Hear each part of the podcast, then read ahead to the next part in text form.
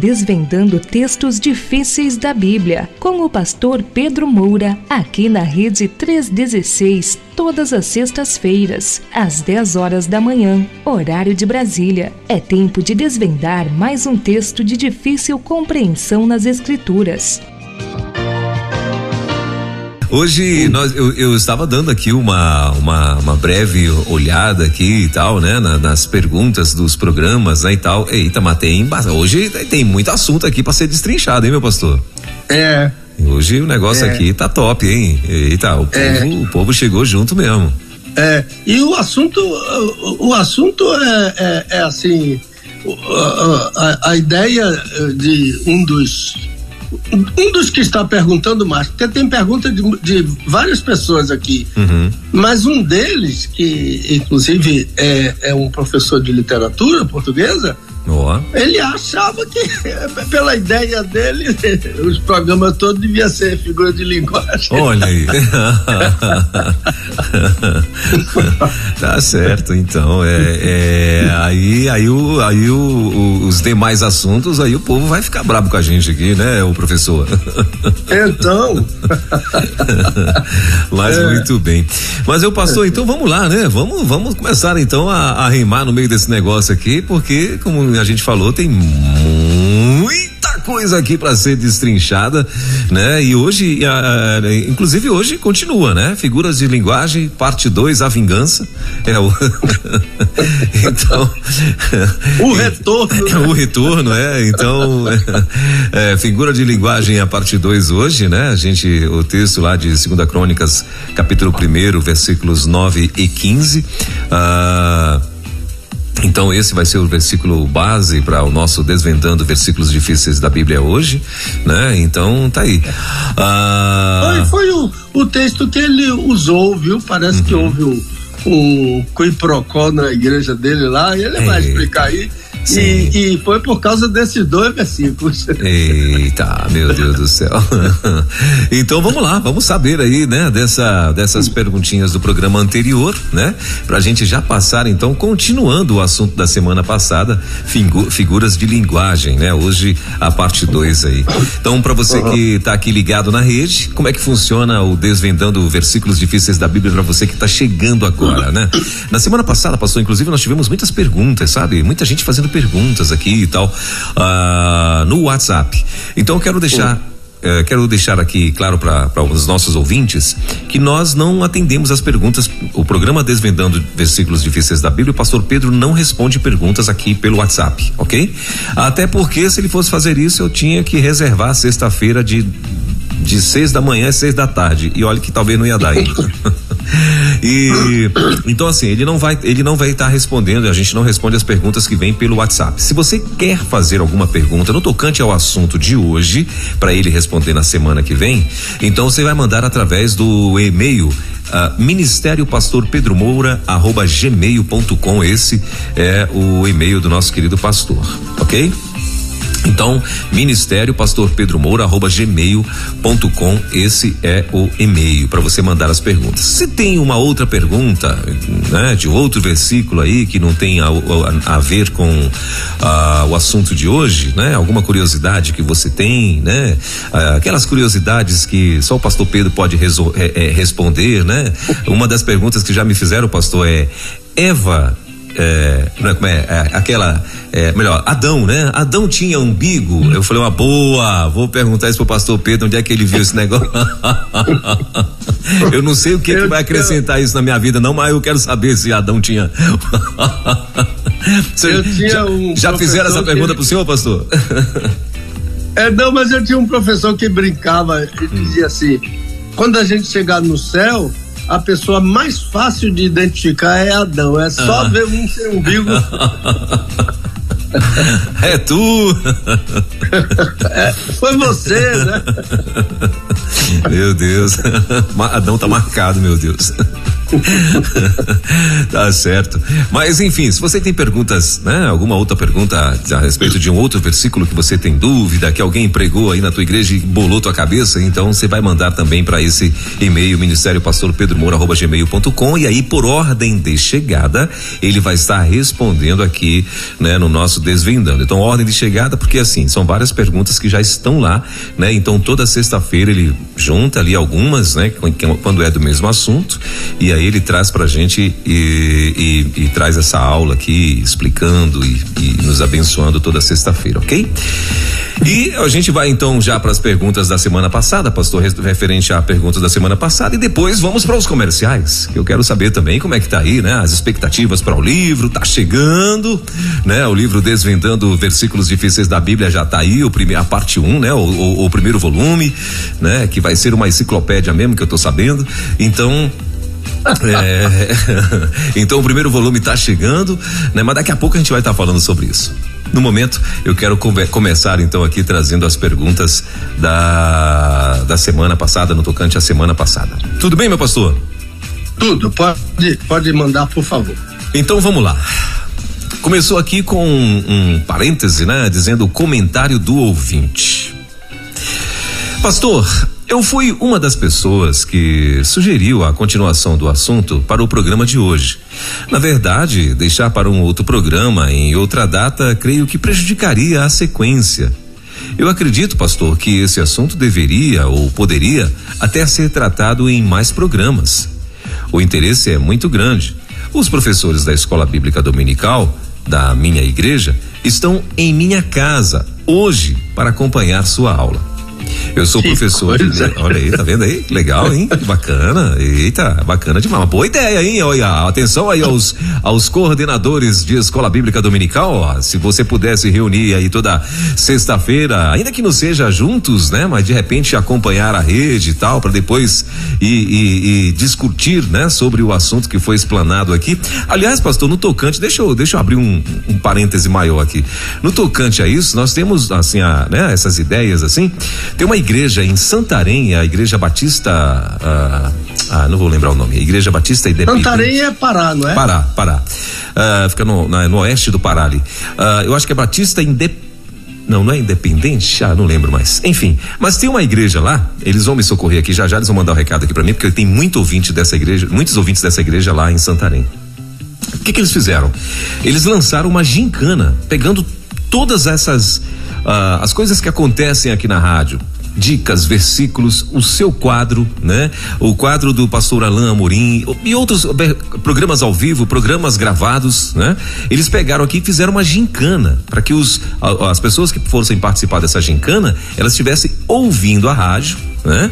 Para depois elas poderem é, é, responder aquilo, os desafios que iriam ser lançados na gincana, eu achei bacana demais. E aqui, ó, mais uma ideia, então, né? Ah, você que é coordenador de repente aí da EBD da tua igreja, então tá aí, ó, reúne a galera aí, porque eu tenho certeza que vai ser bênção também para tua vida. E aí o. Veja, Elber, ah. ainda dentro dessa questão que você levantou aí, uhum eu recebi uma sugestão, assim, de que houvesse uma revista da EBD para um trimestre com o assunto desvendando versículos entendeu? Oh, é, é, geralmente assim, um, a, a, revista é um livro da Bíblia, a, a, revista do trimestre, não é? Sim, sim. Ah, então a ideia de uma revista de um trimestre sobre o assunto, que não seria uh, uh, o, o, desvendando aqui do pastor Pedro Moura, coisa, mas um assunto assim, desvendando versículos difíceis da Bíblia. Se assim, não sei se é viável, mas eu achei a ideia assim. Maravilhosa, maravilhosa, com certeza. Eu tenho certeza que é, todos iremos aprender muito, né? É, vai ser bacana demais, até para discutir em classe algumas coisas, quebrando algumas, né? Algumas, algumas crenças, algumas interpretações. Acho que ia ser bacana demais, né? Mas muito bem. Vamos orar por isso, né? Então você, o que, é que, que, é que você acha da ideia? Depois você manda pra gente aqui dizendo o que, é que você acha dessa ideia aí, ó, de ter uma revista EBD vendendo versículos difíceis da Bíblia para o trimestre, ó. Ó que legal. Já pensou? Então depois você manda pra gente aí como é que, o que que você acha dessa ideia. Mas voltando aqui, meu pastor, então o rapaz está dizendo aqui o seguinte: o interessante uh, ou melhor, o interesse é muito grande. Os professores da Escola Bíblica Dominical da minha igreja estão em minha casa hoje para acompanhar a sua aula. Eu sou professor de literatura portuguesa e observo como, muitas vezes, essas figuras retóricas são esquecidas na interpretação de um texto bíblico. Que prejuízo, disse ele. E aí vamos então para as perguntas, né? Ah, e a primeira delas é, é, é a seguinte. Pastor, o senhor falou na semana passada a. Peraí, só um pouquinho, pastor. Deixa eu só tentar baixar um pouquinho, que eu tô achando que o meu BG aqui tá um pouquinho alto. Acho que agora ficou melhor. ah, deixa eu ver onde é que eu tava. Pastor, o senhor falou na semana passada a expressão apax, assim? Ah, legômena. Mas falou ah, só de passagem. Seria possível repetir e citar um exemplo? Essa é a primeira. A segunda, quando um pregador, preletor, lê um texto em que há figuras de linguagem, o senhor crê que há possibilidade de comentar esse texto deixando de lado o recurso literário sem prejuízo da interpretação? A terceira, pastor, qual a diferença entre prostituição e fornicação. Essa foi uma das perguntas, pastor, que foi que, que fizeram, mandaram pelo WhatsApp, inclusive, na semana passada, viu? Eu acho, não sei se o senhor chegou a, eu não sei se essa pessoa enviou para o senhor aí, mas ela, essa pessoa mandou, melhor, uma pessoa mandou aqui pra gente essa pergunta aqui no WhatsApp. Eu pedi para que fosse Depois do programa, senhor aqueles comentários, aqueles isso, o, WhatsApp isso. que você recebe, isso, não é? Isso, isso. Hum. Isso. Uh, Vera, acho que Vera, mandou para mim também. Mandou né? pro senhor, né? É porque Vera, é. mandaram aqui, acho que umas três ou quatro perguntas na semana passada, né? E uhum. então tá aqui, eis aqui a pergunta, né? Que foi feita. Tomara que essa pessoa esteja ouvindo. Então, repetindo a terceira pergunta, qual a diferença entre prostituição e fornicação? A quarta, o Senhor disse que os apóstolos não entendiam de figura de linguagem.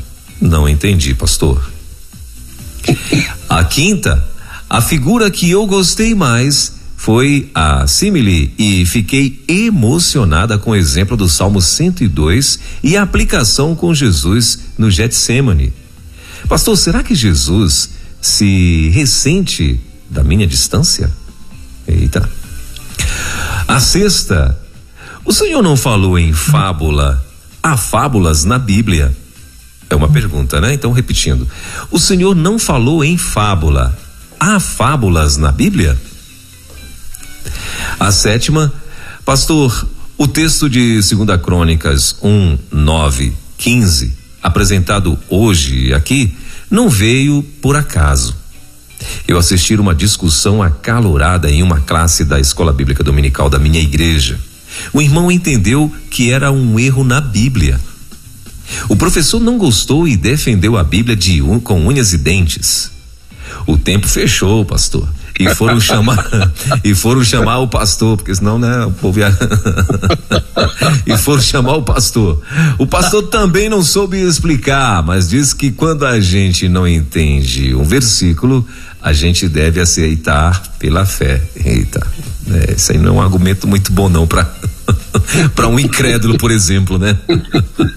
É. O incrédulo quer saber que você argumente com ele. Então essas foram a, a, a, as perguntas, pastor, do programa anterior. Então agora é, é contigo. Boa sorte aí, que Deus continue te usando. para desvendar esse mistério aí, pastorzão. Vamos lá. A, a, primeira ideia, aquela pergunta do Rapax legomena, a, a, a, a, ideia, Rapax legomena significa uma só vez. É uma expressão grega e a Bíblia está cheia de rapas legômenas. Ah, é, é, o caso de de palavras ou de expressões que só aparecem uma vez na Bíblia. Ah, e são muitas. Ah, eu, eu não, não poderia precisar ah, assim o número, mas, mas são mais de 500 rapaxilagômena ah, tanto no Antigo Testamento quanto no Novo Testamento.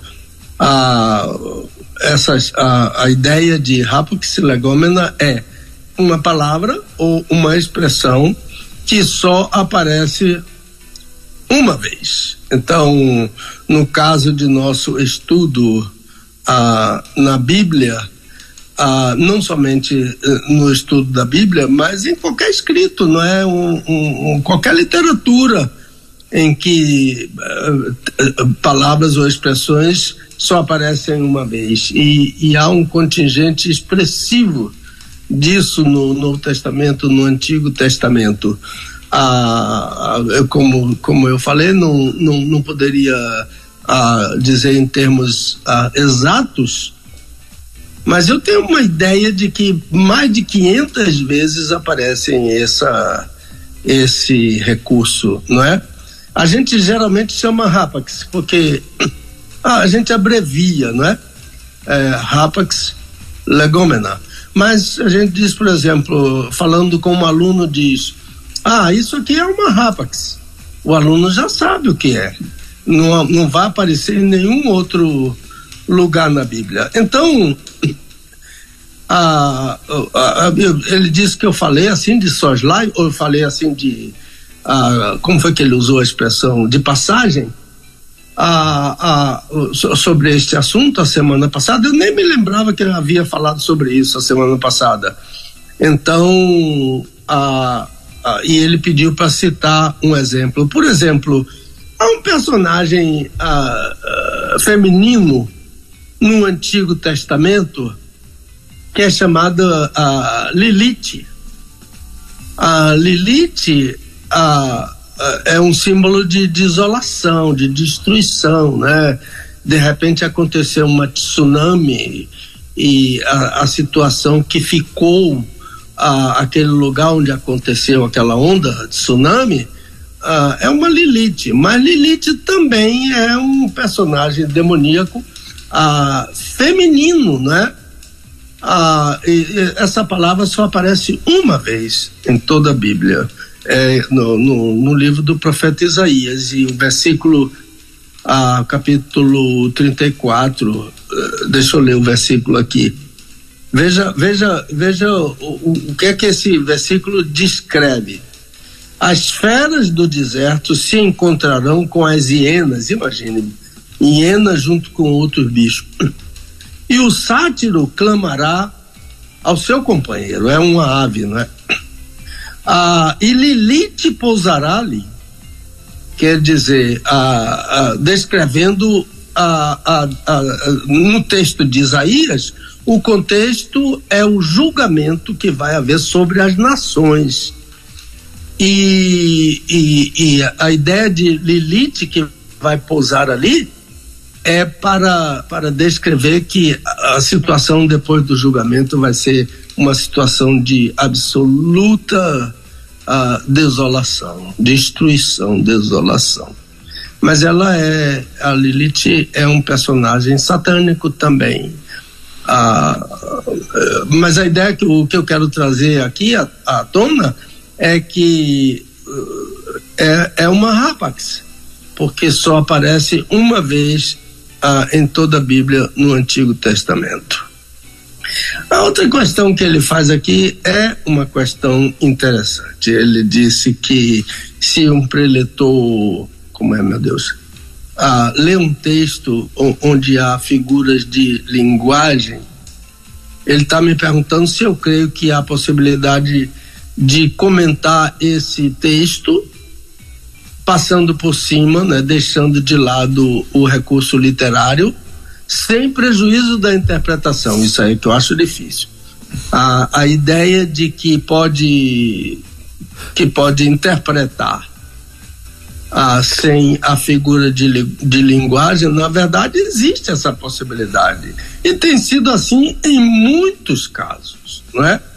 A, a, a um, o, o, comentário da pessoa que perguntou hoje, uma das pessoas que perguntou hoje aqui, é que na igreja dele houve um problema, não é? E inclusive ele usou a expressão o tempo fechou, na classe. Olha, o tempo fechou por causa de uma figura de linguagem. e o tempo uma fechou. Né? Figura, é, uma figura de linguagem que é, o professor da EBD, certamente, ele diz inclusive que o professor da EBD era um homem piedoso, etc., estudioso da Bíblia, mas ele, e ele era um professor de literatura que estava ali sentado no meio daquele no meio daquele quiprocó todo. E então, ah, eu creio que que pode ser interpretado passando por cima da figura de linguagem, mas vai ser em prejuízo. Vai ser em prejuízo da interpretação. Muitas vezes, não é? A gente citou até a semana passada a ideia de um preletor interpretando a, a, a parábola, a história da mulher samaritana, em que ele se eh, ele esbarrou em uma figura de linguagem. Ele esbarrou em uma figura de linguagem. Como foi que saiu a interpretação dele? As avessas. Uma, uma interpretação estranha. Mas a gente está falando de um pregador muito eloquente. Agora, o que, é que você pode esperar, não é? de um professor da escola bíblica dominical, um crente que não estudou teologia, a, a, que, que conhece bem a palavra de Deus, e isso é, é, é fundamental, mas ele vai interpretar um texto em que aparece uma figura de linguagem, ele, eu não sei como é que ele vai interpretar, não é? O que aconteceu naquela igreja foi que a, a, que uh, uh, o, o, pastor teve que intervir, etc., mas o pastor também não soube uh, explicar a, a, a, figura que apareceu ali no texto, que é, é uma hipérbole, né, que apareceu lá em cima, de um povo mais numeroso do que o pó da terra. Então, o, o, um crentezinho que estava lá sentado na cadeira disse: Isso aqui é mentira. Meu Deus, já pensou? Ai, ai. E o professor não gostou, né? tá bom. Então, existe a possibilidade de se interpretar um texto que tem uma figura retórica passando por cima dela, mas vai ser em prejuízo da, da boa interpretação. A outra questão, ele pergunta sobre a, a diferença entre prostituição e fornicação. As duas palavras em português, em grego, a palavra é uma só, a palavra porneia, de onde vem a ideia de pornografia, pornos, não é? Ah, então, ah, ah, porque a ideia de porneia é impureza sexual. Qualquer impureza sexual é porneia. Há uma outra palavra que é moikeia, que também ah, dá a mesma ideia de, de impureza ah, sexual. Mas, ah, embora seja uma só palavra, ah, porneia, no caso aqui, Paulo usa essa palavra em Efésios, a, a, a diferença entre, entre prostituição e e fornicação. Porque prostituição é sexo vendido, não é? Um, um sujeito impuro, casado ou, ou, solteiro, ele vai a um lugar chamado uh, meretrício, paga a uma daquelas mulheres e tem sexo com ela. Então foi sexo uh, em troca de dinheiro. Prostituição é a venda do corpo né? A mulher vende o seu corpo, o homem vende o seu corpo, porque não há só a prostitutas, há prostitutos também, infelizmente, não é? Então, a, a, o sexo pago é prostituição, sexo vendido. Agora, fornicação não é sexo vendido. Fornicação acontece entre namorados, não é? Noivos pessoas que ainda não são casadas entre si, né? Ah, por exemplo, o que acontece em algumas casas, eu, eu me, já me hospedei em muitas casas, não é? Por esse ministério que eu tenho, viajando daqui para ali, e em algumas casas ah, eu vi ah, o, o filho ah, entrar para o quarto com a namoradinha e dormir lá, não é? Ou, em outros casos, a menina leva o, o namoradinho para casa e papai e mamãe. Eu me lembro, Elber, uh, não está aqui no script, eu me lembro uh, de estar pregando numa igreja lá bem para dentro do Nordeste do Brasil. E o pastor da igreja ah, depois do culto sentamos ali para bater um papo, etc. E eu dizendo a ele, mas rapaz, que música maravilhosa e você tem aqui na sua igreja aqueles jovens ali em cima cantando, adorando o Senhor. Ele baixou a cabeça e eu percebi que é, é como uh, o doutor Christopher disse, uh, uh, o pastor precisa ouvir com os olhos, né? Ele abaixou a cabeça assim, eu disse, aí tem. Aí eu disse, que foi, meu irmãozinho? Aí ele disse, Pedro, aqueles rapazes e aquelas moças saem do culto aqui e vão para motel. Todos eles são solteiros. Um, um, domingo o rapaz vai com uma moça, no outro domingo vai com outra. Meu Deus. Tudo menina da igreja, tudo rapaz da igreja. Isso faz a gente chorar, né? Eu senti a dor daquele pastor. E ele disse: Você não sabe o que é o pior, Pedro. Eu chamei os pais e, e falei com eles sobre a responsabilidade deles. E os pais não concordaram comigo e um deles disse assim, pastor, deixa as crianças se divertirem. Meu Deus. Então, então a, a, a ideia é se divertir caminhando para o inferno, não é? Papai e mamãe incentivando os, o seu filho e sua filha a caminhar para o inferno. Porque é claro na palavra de Deus que, que, que qualquer forma de sexo fora do casamento heterossexual a, vai incorrer no julgamento de Deus. E é dura aquela palavra lá de Hebreus, não é? Quando diz: ah, venerado seja o casamento, somente o casamento. E a palavra venerado é muito expressivo. É, é a ideia de que fique de pé diante do casamento, honre o casamento. Mas quanto aos impuros, aos devassos, aos adúlteros, Deus vai julgá-los. Essa palavra é muito dura para um, um, líder de uma igreja, uh, para os pais crentes de uma igreja dizerem para o pastor, deixe as crianças se divertirem?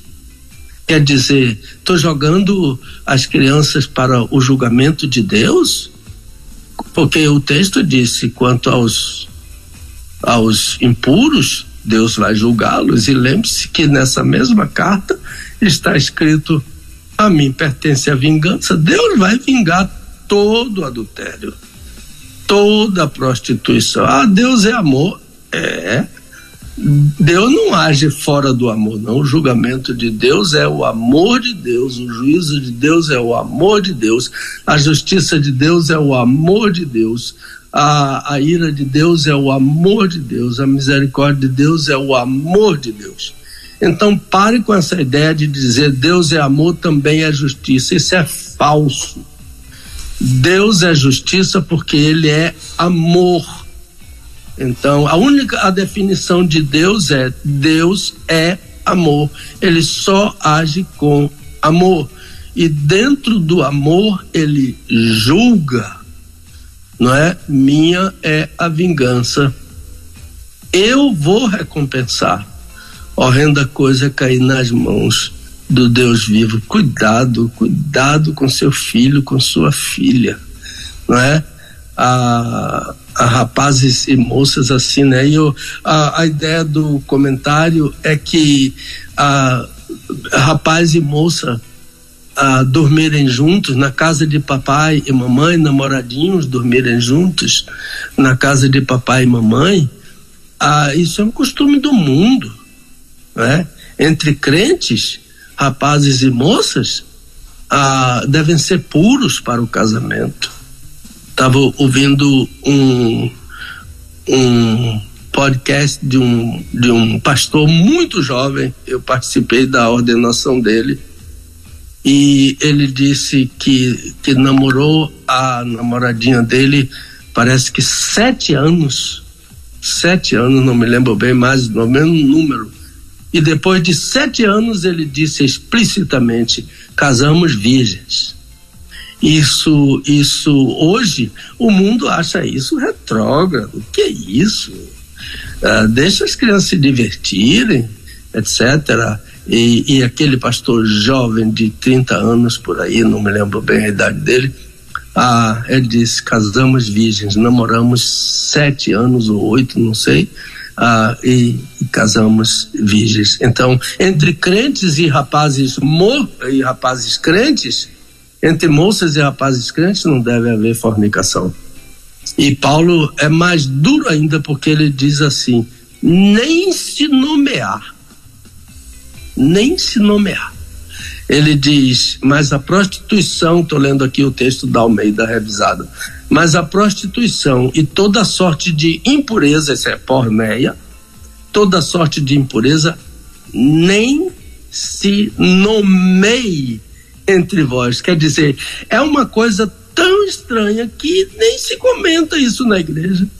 De rapaz e moça a, a fornicarem, né? O assunto não é nem tratado na igreja pelo fato de que não acontece na igreja. É isso que Paulo está falando aqui, mas infelizmente acontece, né? Apesar dessa palavra do apóstolo que é uma ordem, Paulo não está pedindo nada a ninguém não. Ele disse: a porneia não se nomeie entre vós como a santos. Difícil, meu irmão difícil. Eu me lembro quando minha última irmã caçula casou. Eu tenho cinco irmãs. Quando a última filha casou, eu me lembro da expressão de meu pai quando ele disse: se eu andasse de joelhos o resto da minha vida, eu não agradeceria tudo que tenho para agradecer a Deus. É esse que deve ser o zelo de um pai crente, de uma mãe crente. Preparar seus filhos para o casamento heterossexual, não para a prostituição, não para a fornicação. Ele falou agora uma outra questão. O senhor disse que os apóstolos não entendiam de figuras de linguagem. Eu não entendi, pastor. Eu também não. eu creio que eu falei um pouquinho.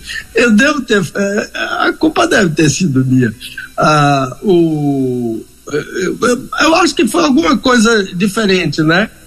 Do tipo que, ah, assim, se você não entende uma figura de linguagem que você viu na Bíblia, lembre-se que os apóstolos, houve figuras de linguagem que eles também não entenderam, né? Quando, quando Jesus falou acautelai-vos do fermento dos fariseus e dos saduceus, lá em Mateus Mateus 15, 16, ele. O que é que os apóstolos pensaram? Os apóstolos disseram: Ih, sobrou tanto pão lá na multiplicação dos pães, nós não trouxemos o pão, agora o, o, o mestre está com fome e a gente não tem pão para dar a ele. Foi nada disso que Jesus falou, porque fermento é doutrina, né? Mas eles não entenderam eles não entenderam que o, o, que Jesus estava falando. Jesus usou uma figura de linguagem, uma metáfora, né?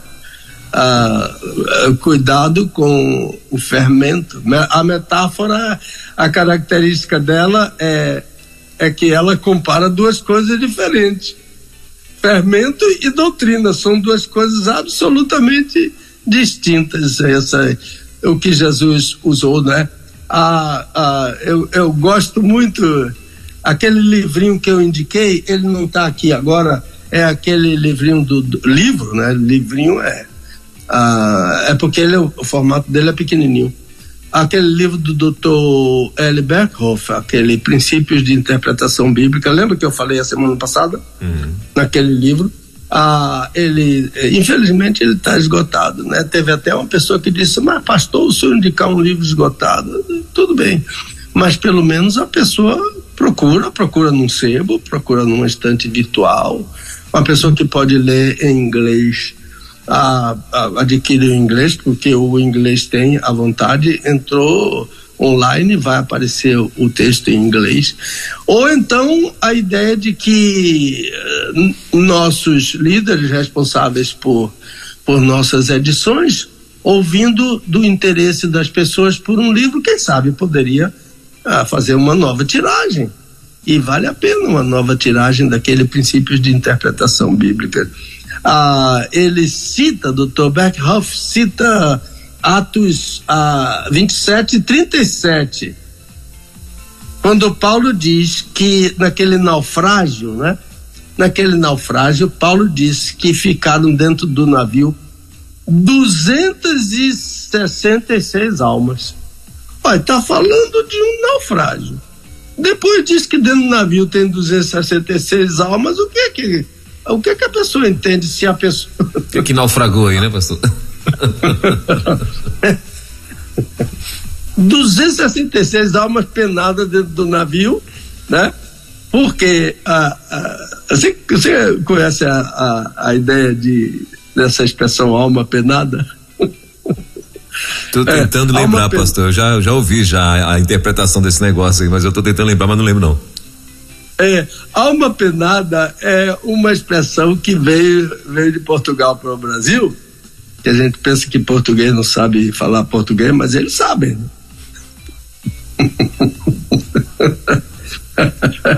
alma penada para o português de Portugal é uma pessoa que morreu e, e não deixou as coisas em ordem dentro de casa. Então tinha dívida, não pagou. Ah, Lembra-se que aquele Aitofel, aquele homem sábio lá de Israel, o mais sábio de Israel, ah, Aitofel, quando o conselho dele foi rejeitado por Absalão, sabe o que ele fez? Ele foi para casa, arrumou a sua casa e depois se enforcou. Oi. Alma penada é a pessoa que não arrumou a casa antes de morrer e ela fica voltando para perturbar os outros. Então, essa que é a ideia lá de, de, de Portugal sobre alma penada. Pois bem, Paulo disse que ficou 266 de almas penadas, né? De almas ah, de gente que. Aí então, quando você olha para um negócio desse, diz: Ué, a alma dentro do navio? Mas é uma figura. A figura chama-se, uh, uh, nesse caso aqui, é uma sinédoque, né? É uma sinédoque. Então, eu acho que falamos na sinédoque na, na aula passada. Então, uh, cuidado com a, a ideia.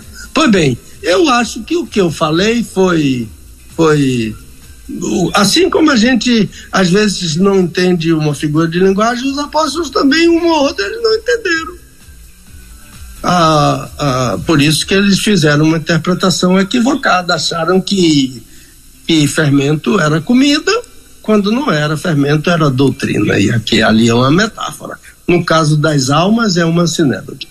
Pois bem, a, a pessoa diz: a figura que eu gostei mais foi a simile é, é uma figura muito interessante.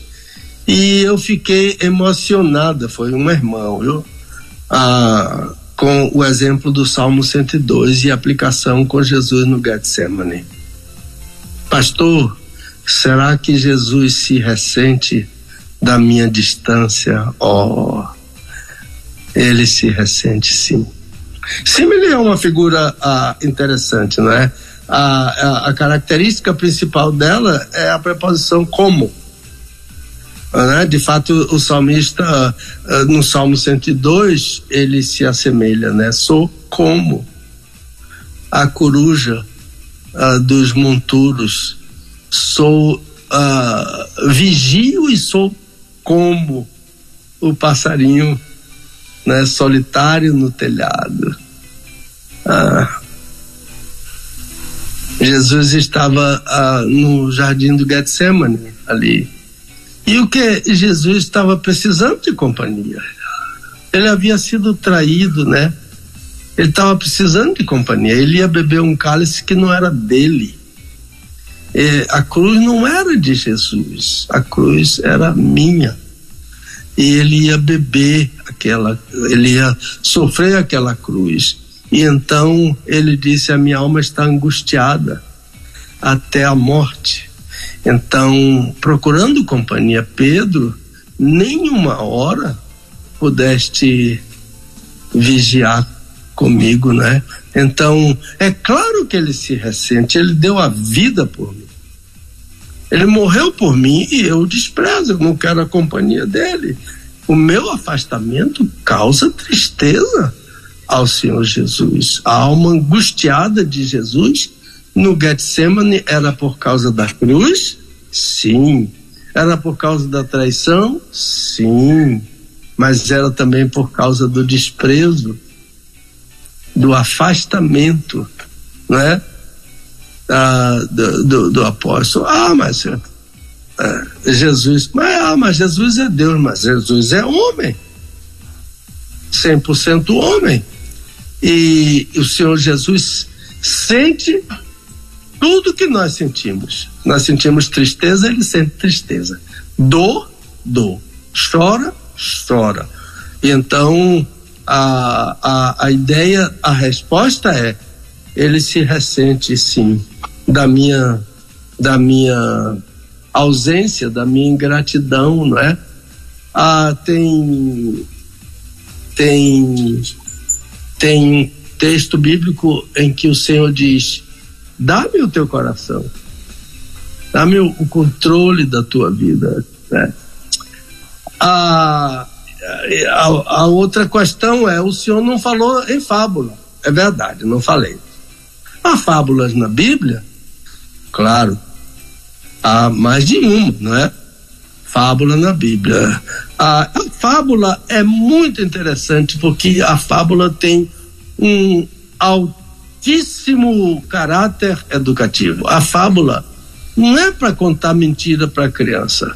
A fábula é para educar a criança, não é? Inclusive, a fábula é uma figura uh, diferente das outras, no sentido de que a fábula usa uh, outras figuras. Então, dentro da fábula, uh, aparecem outras figuras, por, por isso que a fábula é muito interessante. Agora, em Juízes, né? Em Juízes, a, capítulo 9, tem aquela famosa fábula de Jotão. Jotão era filho de Gideão, aquele, aquele homem dos 300, né? E Jotão foi rei de Judá. E então, quando houve aquela conspiração de Abmelec, Abmelec que matou os irmãos todos ah, para ficar como o único herdeiro do trono e reinar sobre Israel, já que, que Jotão era rei de Judá. Então, quando houve aquela conspiração, Jotão não gostou da ideia, ele achou que Abmelec não era ah, capaz para assumir o trono, então ele contou uma fábula. E a fábula foi uma conferência entre as árvores. As árvores foram eleger um rei e então quem estava dirigindo a, assembleia convidou a Oliveira. A Oliveira disse: Eu não. A Oliveira não quis, ele convidou a Figueira. A Figueira disse: Eu também não. as minhas frutas abençoam tantos homens, não é? aí ele disse: Ah, mas a videira quem? A videira disse: Eu não. O meu, o meu suco, o meu vinho que alegra o coração, eu vou deixar de, de, de, de cuidar de mim para ir cuidar de governo, ninguém quis. Aí então o que é que aconteceu? o homem que estava presidindo a, a conferência foi chamar o Espinheiro. Ah, o Espinheiro gostou da ideia. E o Espinheiro disse: Eu vou reinar. Mas ele já começou com uma ameaça. Ele disse: Se vocês não me atenderem, eu vou queimar vocês. De mim mesmo vai sair fogo e vai queimar vocês. Então, a, a, a ideia de que depois passou a, uma fera do campo e pisou o espinheiro. Dentro dessa fábula tem uma figura chamada ironia. O que é que Jotão estava fazendo? Estava ironizando a decisão de uma pessoa incapaz para governar, querendo governar a todo custo. Ah, e depois, ah, pastor, o texto de Crônicas, ah, segundo Crônicas 1, 9 e 15, né? Aquele professor, né? Que apresentou e e também teve, disse que o tempo fechou na igreja, porque um crente disse que era mentira, o outro disse que a Bíblia não tem mentira, mas ele disse, mas tá aqui, tem uma mentira, e aí veio o pastor e a coisa não deu certo. Então, ah, por um lado, a, a ideia do que aconteceu naquela igreja é, é bem próprio, ilustrativo, né? Ah, de um crente que procura erro na Bíblia. Irmão, eu vi numa rede social um líder nosso mostrando alguns erros que ele encontrou na Bíblia. E assim, uma coisa tão. Ah, como se fosse um tipo assim, eureka, né? Aquela expressão grega é descobri, encontrei, né? Eureka, eureka. A heurisco ah, ele, ele encontrou esses erros na Bíblia. Aí eu fui olhar os erros dele, eu vi que ele não entendeu nada. ele que não entendia de Bíblia.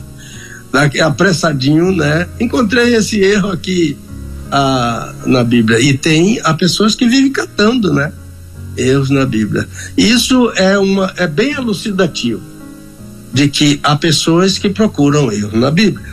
Como aquele crente que disse Aqui, isso aqui é uma mentira, mas não era, era uma figura de linguagem. A outra questão é que, uh, uh, enquanto há pessoas que, eh, que procuram erro na Bíblia, há pessoas que defendem a Bíblia com unhas e dentes. O pastor não sabia, o professor não sabia explicar, mas ele sabia que estava certo na Bíblia. Sou eu que não estou sabendo, é você que não está sabendo. Então, ah, né?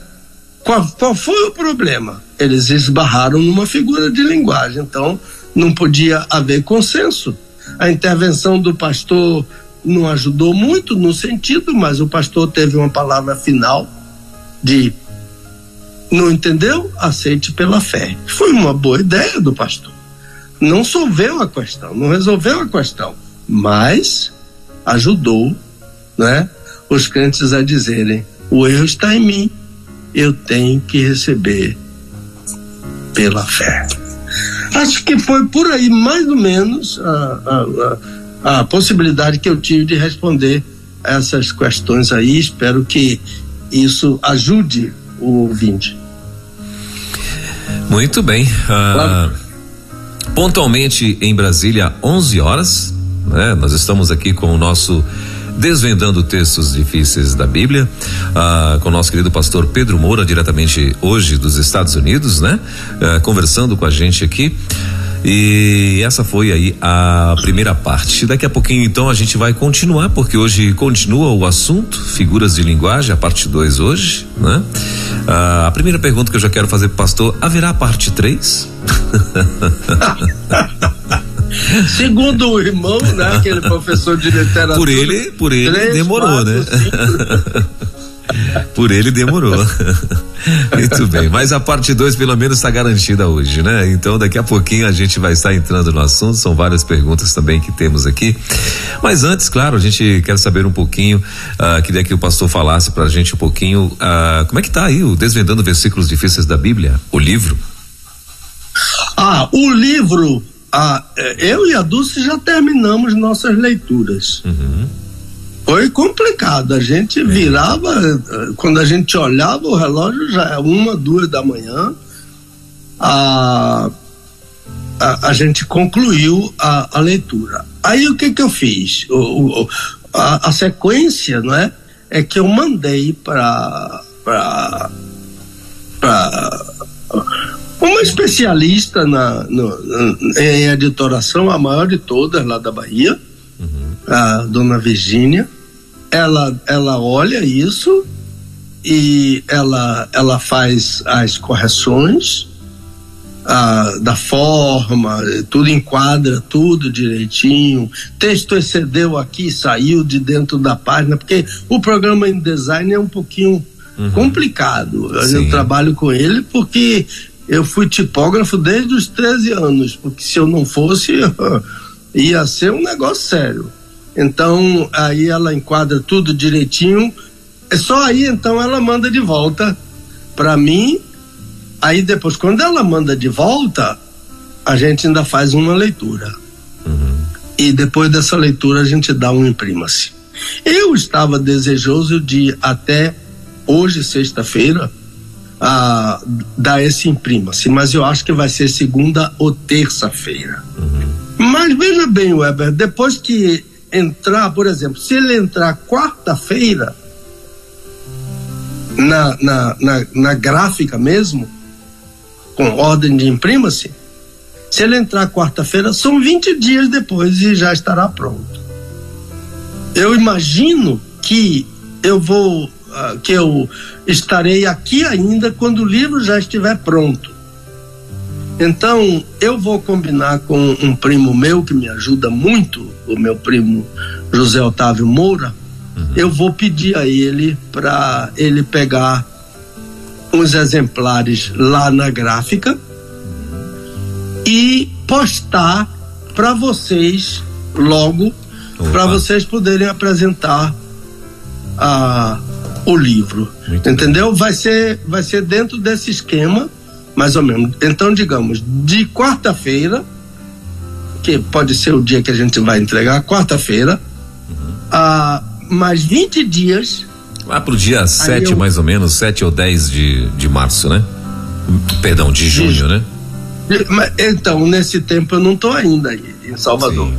Então, a ideia de eu pedir a esse primo para para ele pegar isso e postar, ele vai fazer com muito uh, com muita boa vontade e postar uns, uns exemplares para vocês lá, para vocês uh, já começarem a apresentar o livro, né?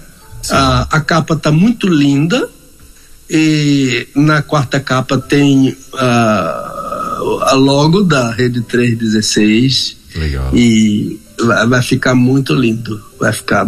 A capa já está muito linda. Então a capa foi a Luísa, minha sobrinha, que fez. E ela faz as minhas capas. E então a, a, a a dona Virgínia lá na gráfica, ela dá a forma final e tudo. Então eu, eu é por aí. Muito é por bem. aí. A Já gente tem... podia dizer assim, o Já... livro está pronto. Pronto. Só precisa ir para a gráfica, só, entendeu? Só mesmo agora só a gráfica, só falta a mesma gráfica, é. né? É. Ah, e já tem algum, já tem algum, além do, do, do, site, né? Além da loja virtual do Pastor Pedro Moura e também do é, do Gmail, né? Do, do, do Ministério Pastor Pedro Moura arroba gmail.com. Tem outro já já foi é, você já conseguiu fechar com outra livraria, mais alguém que vai estar divulgando a rede, melhor, divulgando a revista? Ah, acredito que a junta, a, a, livraria da Junta de Missões Nacionais também deve estar adquirindo, né? Para estar tá distribuindo. Meu irmão, olha, isso aí, ah, o, o, que vocês fizerem aí está feito na livraria da, da Junta de Missões Mundiais. Você mande 50, eu mando 50, mande 100, eu mando 100. Sim. Entendeu? mas, mas, mas eu não entrego em livraria secular nenhuma. Tá bom. A minha primeira experiência não, não foi boa nisso. Agora, no caso da, da, da livraria da Junta de Missões Nacionais, aí é muito interessante. Sim. Entendeu? E eu vou seguir a orientação de vocês. Você pode mandar tantos, eu mando tantos, como vocês pedirem. E, é por que, que eu não entrego a uma livraria secular? Por quê? Primeiro, que você perde seu livro. Ah, segundo, porque ninguém vende igual ao autor. Ninguém. Quem vende é o autor. E às vezes a pessoa prefere comprar na mão do autor porque ela já leva um autógrafo. Entendeu? Então é isso. Então fica bem claro que eu mando para a livraria da Junta de Missões Nacionais o que vocês pedirem. Ah, porque eu sei que você, é interesse de vocês divulgarem, inclusive o livro é dedicado à a, a, a, Rede 316. E então a, a, eu fico na dependência da, da orientação de vocês. O outro recurso é mandar um pedido para o meu e-mail que eu mando pelo correio. Muito bem. Ou para livrar, ou para a, a minha a minha página, né? De, de, como é que virtual, chama? Né? A loja virtual. A minha loja. É, Muito bem. É. Pronto, fechou então. Então tá aí, ó, para você que já tá na expectativa, que nem a gente aqui, né, para conhecer aí o Desvendando Versículos Difíceis da Bíblia, o livro, né? O primeiro uhum. volume. Ah, então acredito que até o dia 10 já deve estar aí né, no mercado. Vai ter um lançamento oficial, pastor? Olha, algumas igrejas já pediram, ouviu? Uhum, uh, lançamento oficial, mas quem sabe a gente podia fazer um lançamento também aqui, não é? Uhum. Não sei como, como seria a, a ideia. Sim. E, uh, não sei. Eu, eu sei que eu tenho alguns pedidos já de igrejas para fazer o lançamento. Inclusive, a gráfica me dá uh, cartazes uh, para agendar uh, lançamentos, entendeu? Uhum. Muito bem, então tá aí, ó, para você que de repente, né, já, eh, gostaria de ter o pastor Pedro Moura para estar ministrando na tua igreja em um, em um, em um dia tal, você pode, né, aproveitar e fazer aí um dos temas do, da, do evento, o lançamento do livro Desvendando Versículos Difíceis da Bíblia aí na tua igreja, tenho certeza que vai ser bênção demais para todo o povo que aí da, da tua igreja, né? Então, você vai entrar em contato através do Ministério Pastor Pedro Moura, arroba gmail.com e aí serão feitos os agendamentos tá bom? Meu pastor, ah, como é que vai estar, tá, como é que tá a sua agenda aí? O senhor quer falar alguma coisa sobre isso também ou, ou, ou agenda é só férias.com.br? que férias? no dia que eu der o imprimo assim, uh, do, desse nosso livro, uhum. eu começo o comentário do profeta Jonas. Ah, olha aí. É, que tem que, que tem que estar na convenção em Foz do Iguaçu. Foz do Iguaçu, aí. É, ele vai estar lá no stand.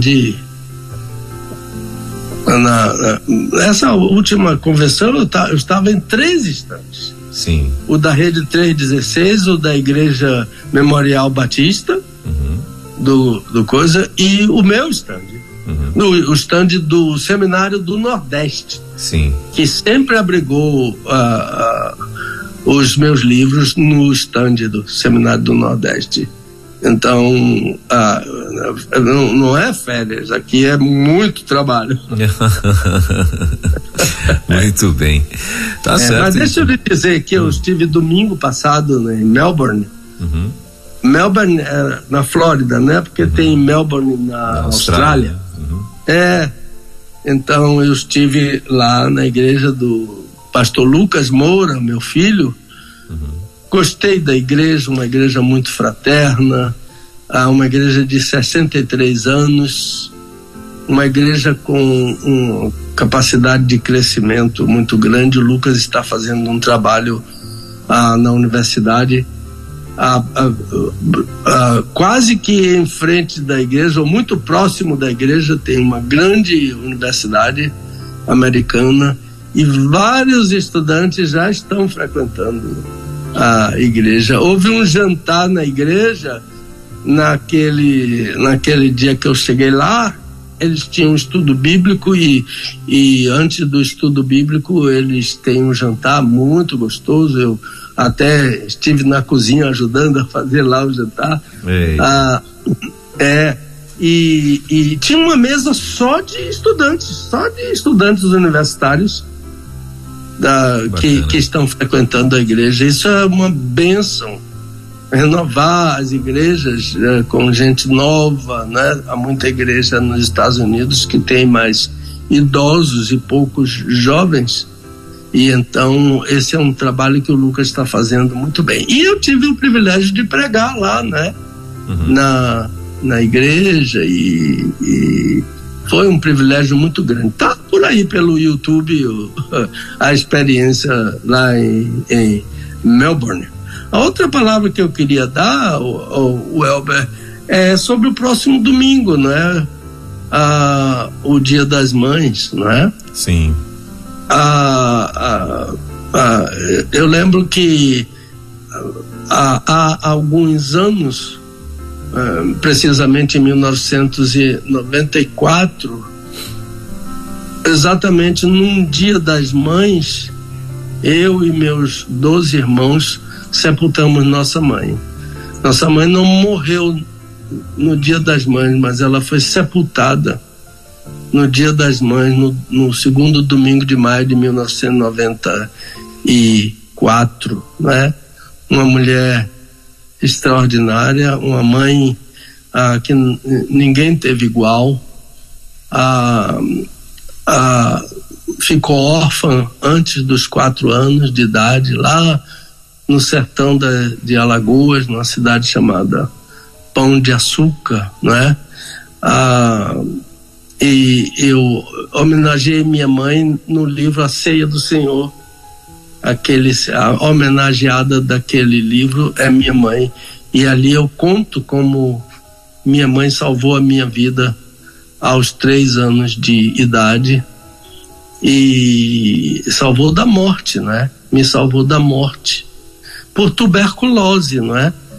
Porque da frente da ao lado da minha casa tinha uma menina da minha idade, mais três para quatro anos, e aquela menina foi acometida de tuberculose.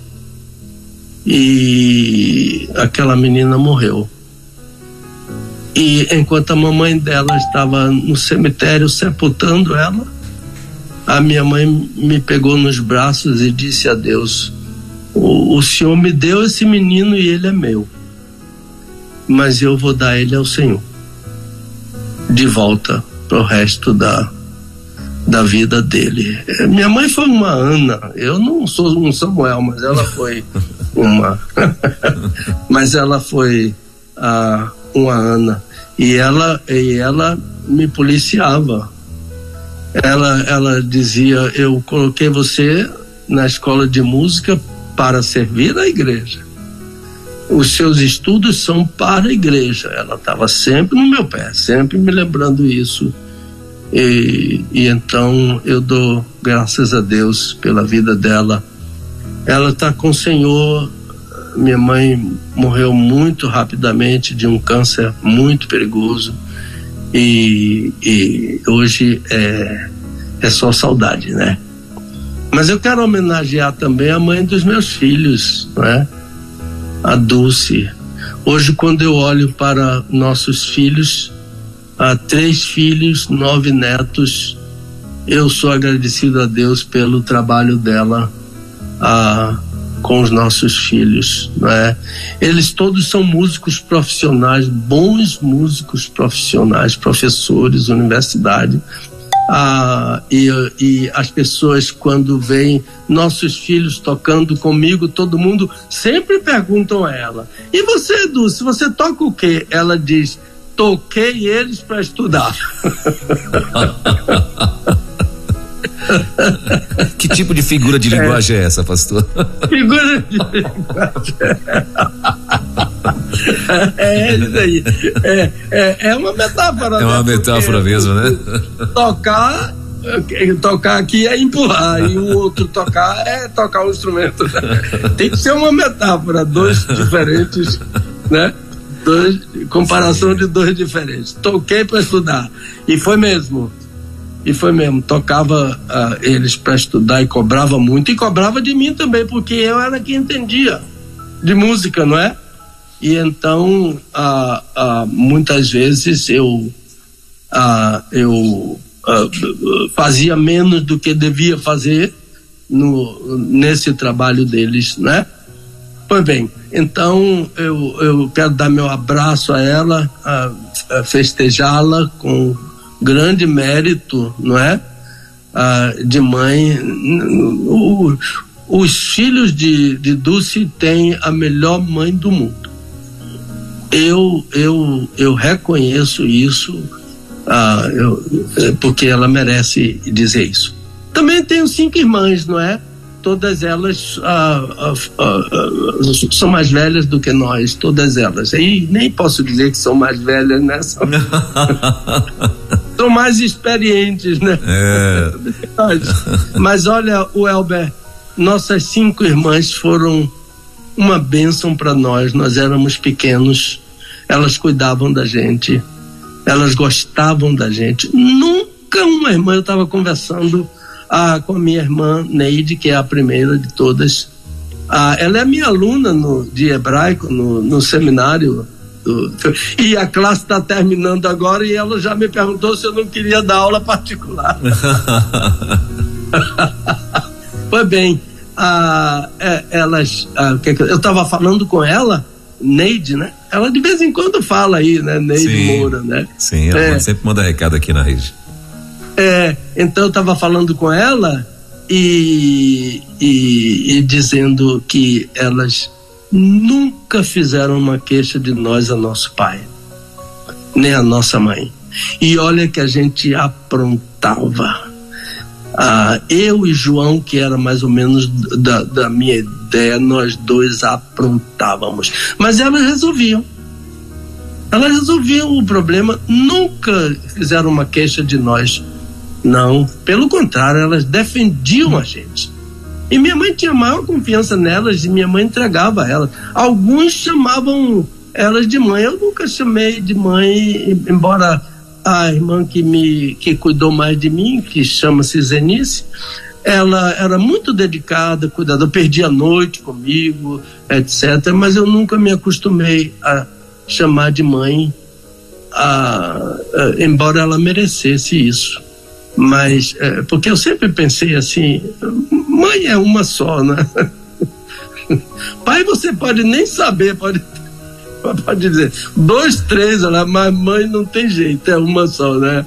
Então, ela, eu, eu quero homenagear a, a minhas cinco irmãs pela bênção que elas foram para mim. Mas eu quero homenagear também a minha sogra a minha sogra já está com o Senhor, morreu muito cedo, morreu com 64 anos. Ah, ela, ela, ela, fui eu quem que socorri a minha sogra na hora que ela teve, que ela caiu no chão. Fui eu que levei-a para o hospital juntamente com a Dulce. E quando cheguei lá no hospital, quem era o chefe da UTI? Meu cunhado ela já foi direto para UTI, mas não houve jeito. Papai do céu queria queria levá-la. A minha sogra chamava-se Heroildes, ela me tratava como filho. Eu podia dizer que a minha sogra, eu posso dizer que a minha sogra foi uma mãe para mim.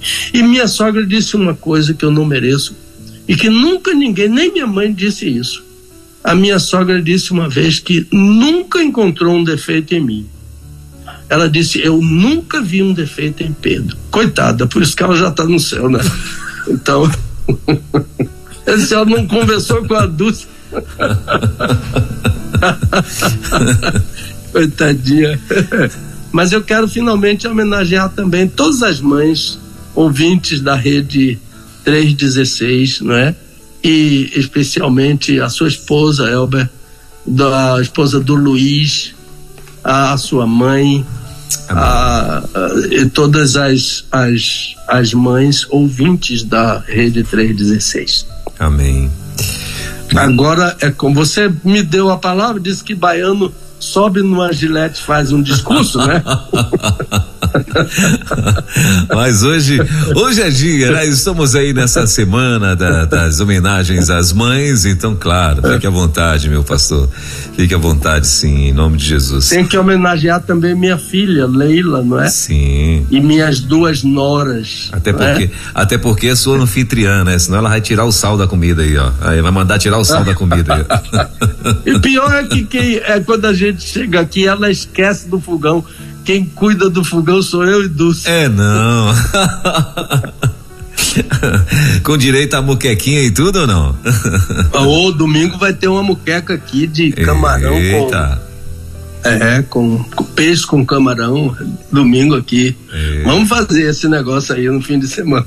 Tá certo, então, fim de semana aí, céu na terra, né? lá, em, lá nos States também, tá certo então. Mas a sua, a sua muqueca lá de Salvador tá prometido. Você tá, é que, tá, você é, que não quer ir na como, Bahia, né? Como diz um amigo meu, eu é que tô fraco, né, pastor? Eu é que tô bem fraco aí, que não tô Você é que não quer ir na Bahia, comer a carajé. Eita, meu Deus do céu, mas você vai ver, qualquer dia desse aí eu tô batendo a sua porta lá, falei, pastorzão, bora fazer o programa? Sexta-feira, tô aqui, ó. Vamos fazer o programa ao vivo hoje aqui, ó. Pode vir. Muito bom.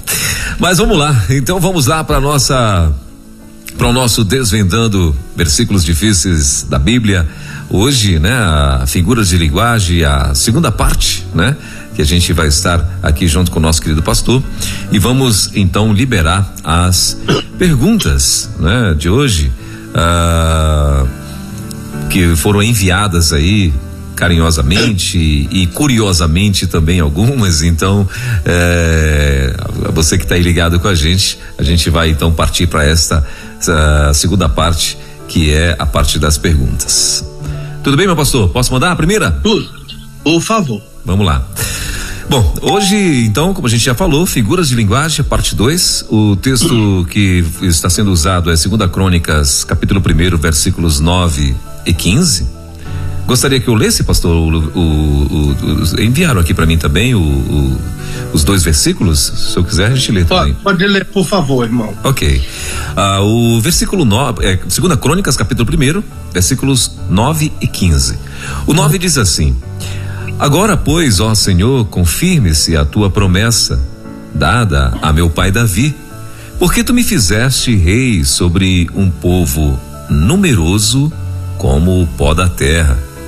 Uau! Aí começou a, a foi aí que começou a, a, a conversa, a, a, a, discussão. A briga lá. a briga na igreja. Isso. Ah, e o 15 diz assim: E o rei tornou o ouro e a prata tão comuns em Jerusalém como as pedras, e os cedros tantos em abundância como os sicômoros que há na baixada. Esse é o 15, são os versículos aí que a gente está usando como base. E a primeira pergunta, meu pastor, é a seguinte: As duas figuras aí são hipérbole, né? As duas hipérbole, né? Isso. É exagero retórico, né? Isso. Muito bem. É. Aí, ó. Além dos versículos, a gente ainda vai aprendendo português aqui também com o nosso pastorzão.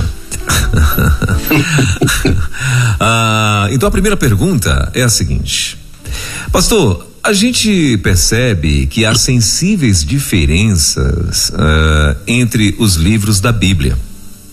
Os autores são bem distintos uns dos, uns dos outros. O senhor não acha que, de certa forma, isso se torna um prejuízo para a unidade da palavra de Deus?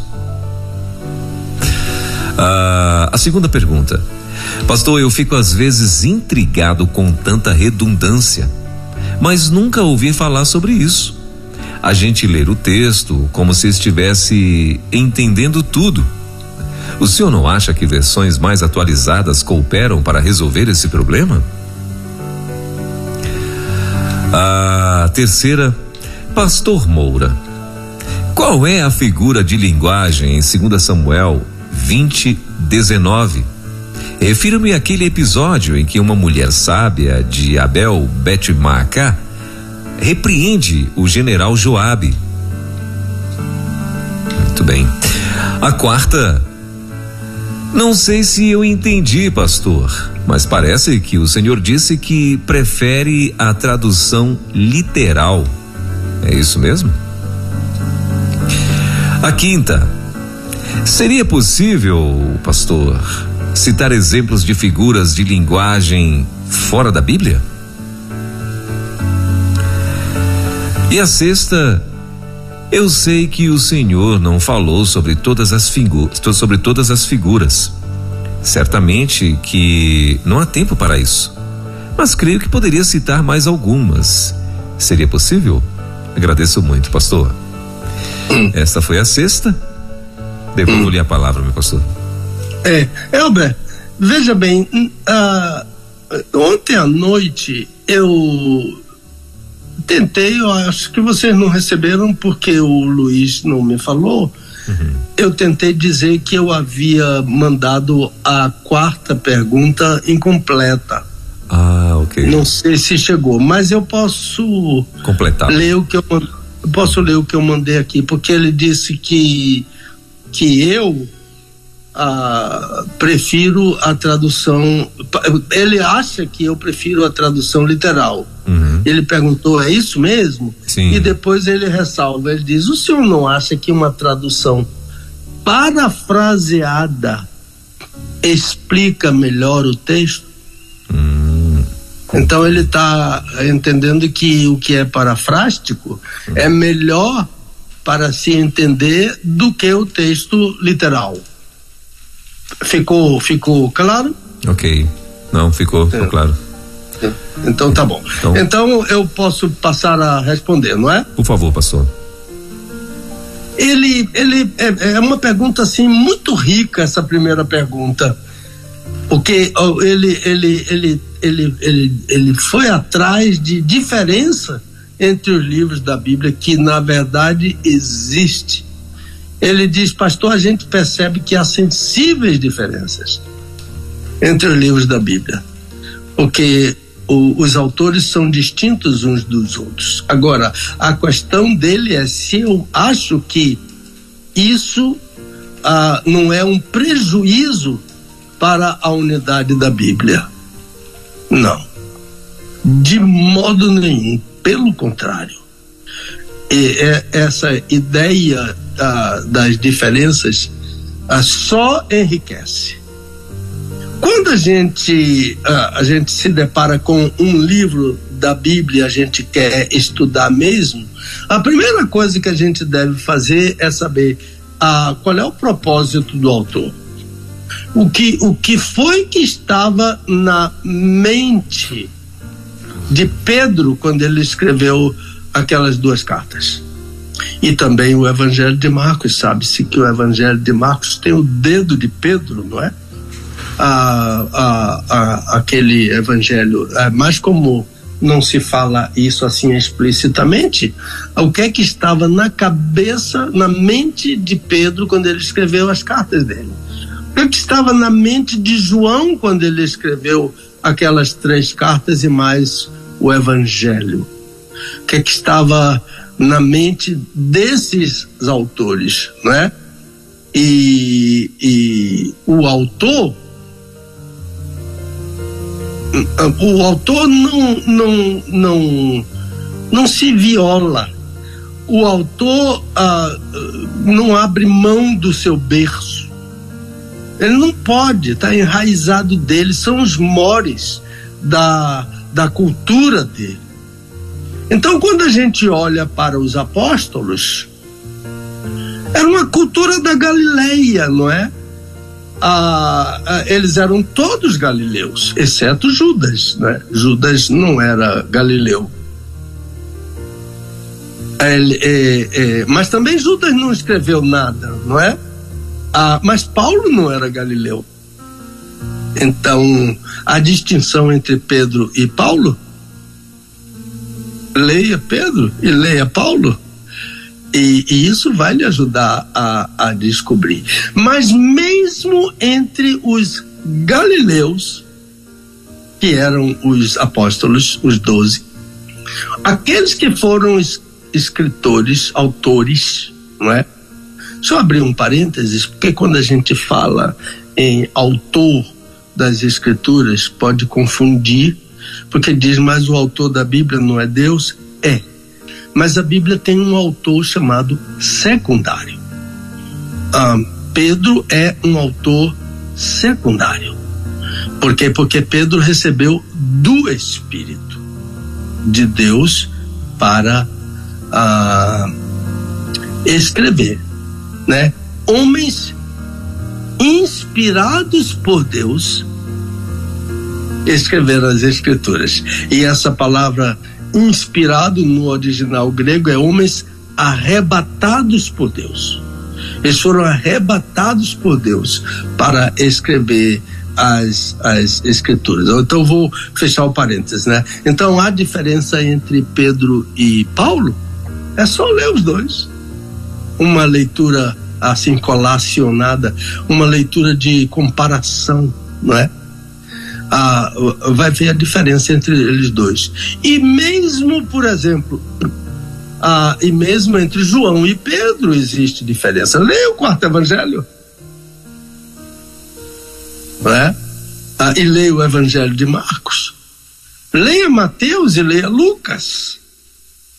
Lucas tem que estar dentro do background dele, né? E, e Lucas, inclusive, não era não era judeu, Lucas era gentil, né? Ah, grego, ou de nascimento ou de ascendência grega. Então, ah, por exemplo, ah, sim, mas, mas mesmo essas idiosincrasias, essas diferenças entre eles, ah, ao invés de prejudicar, enriquece. Então, por exemplo, leia o que Paulo fala, por exemplo, em Colossenses. A vez o que Paulo fala em Colossenses sobre o batismo. E veja o que Pedro fala na sua carta sobre o batismo.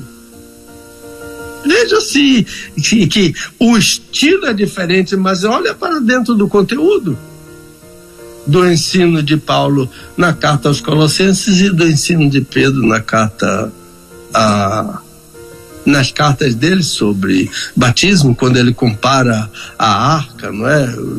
Ah, quando ele fala sobre a arca, sobre as águas ah, do dilúvio, etc., para mergulhar. O, todos dois tratam de mergulhar em água, né? Em o nosso livro aí, o Desvendando, o volume primeiro, que está tá saindo para o prelo, há um capítulo sobre batismo em água e batismo com água. Ah, as, as diferenças de estilo de, entre Paulo em Colossenses e Pedro na sua carta sobre o batismo não tira o centro, a ideia, o conteúdo que o batismo é em água. Foram batizados, Pedro fala em Atos, isto é, foram mergulhados, né? Aí, e Paulo falando a, sobre batismo como morte, sepultamento, ressurreição. Conteúdo é o mesmo, apesar do estilo diferente. Então, então não acho que, que essa distinção a empobrece, pelo contrário, enriquece. Mas eu volto à questão inicial. Quando você for ler um livro da Bíblia, qualquer livro, mas mas eu estou falando na Bíblia. Procure saber qual é o propósito, o que é que levou o autor a escrever a, aquele livro. Pastor, eu fico às vezes intrigado com tanta redundância. É, a pessoa está se queixando de que nunca ninguém falou sobre redundância, né? É, diz a gente lê o texto, como se estivesse entendendo tudo. ah, o senhor não acha que versões ah, mais atualizadas cooperam, cooperam com isso, né? A ideia de que versões ah, parafrásticas, né? Ah, ah, vão, vão ajudar nisso. Olha, redundância é característica da literatura hebraica. Não pode tirar a característica, a idiosincrasia. Não pode tirar. Tem uma palavra, uh, tem uma palavra riquíssima, acho que é o profeta Jeremias. Deus diz ao profeta Jeremias: se o tigre pode tirar as listas do corpo dele, não pode. O tigre não pode tirar aquelas listas do corpo que eles têm no corpo, né? Então, a, a característica da literatura hebraica, todos os autores dos livros da Bíblia eram judeus, exceto Lucas, que era gentil, né? Então, a, por exemplo, os, os paralelismos que eu citei a semana passada, eles são uma riqueza de literatura. Os sinônimos Sinônimo tem em todas as línguas, não é? Então, uh, os sinônimos só embelezam a, a literatura bíblica. E, e esses autores não podem se afastar, relegar as características da sua própria literatura. Então, uh, uh, veja, veja que riqueza uh, essas redundâncias que eu vou citar aqui. Diz, a Bíblia diz que quando Jacó, é lá em Gênesis, final dos Gênesis, lá 28 e 29 por aí, quando Jacó chegou em Padã Aram, lá na terra do Oriente, ele, ele viu um poço e as pessoas ah, sentadas ao redor do poço. Pois bem, o autor inspirado, que é Moisés, diz que quando Jacó viu Rebeca, não, Jacó viu Raquel, quem viu Rebeca foi Isaac. ah, ah, quando Jacó viu Raquel, a Bíblia diz que ele levantou a voz e chorou. Isso é redundância. Mas isso enriquece a, a, a, a literatura. É lindo isso na Bíblia, né? Quando diz que, que Abraão andando levantou os olhos e viu. Olha para ver mesmo, né? Ah, ah, ou então, quando Deus diz: inclinai os vossos ouvidos, né? Inclinar o ouvido e ouvir. O ouvido é para ouvir. Ouvido não faz outra coisa. O que mostra nossa total dependência da ação do Espírito Santo na nossa vida é ilustrado com o ouvir da fé o ouvir da fé está dizendo que Deus vem pelo seu espírito ao órgão mais passivo que existe no corpo humano, que é o ouvido. Se ninguém fizer nada, ele também não faz nada. Se não tiver barulho, ele não faz nada. Se ninguém falar, ele não ouve nada, ele não procura nada, ele é passivo. Então a redundância enriquece a, a literatura. Pastor, ah, qual é a figura de linguagem em 2 Samuel 20, 19, no episódio lá de, de daquela mulher sábia de Abel de Bet-Maacá? Ah, que é uma história muito interessante porque porque Joabe estava nos muros da cidade, Abel, Abel de Bet-Maacá, Joabe estava nos muros daquela cidade. E se Joabe entrasse ali, Joabe ia destruir tudo, porque Joabe era, Joabe era destruição pura. Né? Ele era ele era general de Davi, mas Davi disse: Eu não suporto esses filhos de Zeruia, porque eles eram violentos e Joabe não fazia por menos. Depois de tanta advertência que Davi fez a Joabe e a todo o exército de Israel para que não tocasse a mão em Absalão, foi o que Joabe fez. Mas simplesmente matou Absalão e depois foi embora. Ainda reclamou com o rapaz que viu Absalão e não matou. Aí o rapaz disse: Nós ouvimos como o rei falou para não tocar no filho dele. E Job disse: Eu não vou perder tempo aqui com você. Pegou um dado e matou Absalão. Então, ah, eles eram. Ele, Joab estava na porta da cidade, querendo invadir a cidade, e uma mulher sábia da cidade. Ela se debruçou do muro, perguntou: Você é Joabe? Ele disse: Sim, sou Joabe. Ela disse a ele: Antigamente, quando as pessoas precisavam de um conselho, as pessoas diziam: vão a Abel. Quando eu falo Abel, é, é, é Abel de Bet Marcaco. Ah, quando as pessoas precisavam de um conselho, iam procurar conselho em, em, em Abel de Betmacá. Aquela cidade tinha gente que aconselhava, gente como mãe, não é?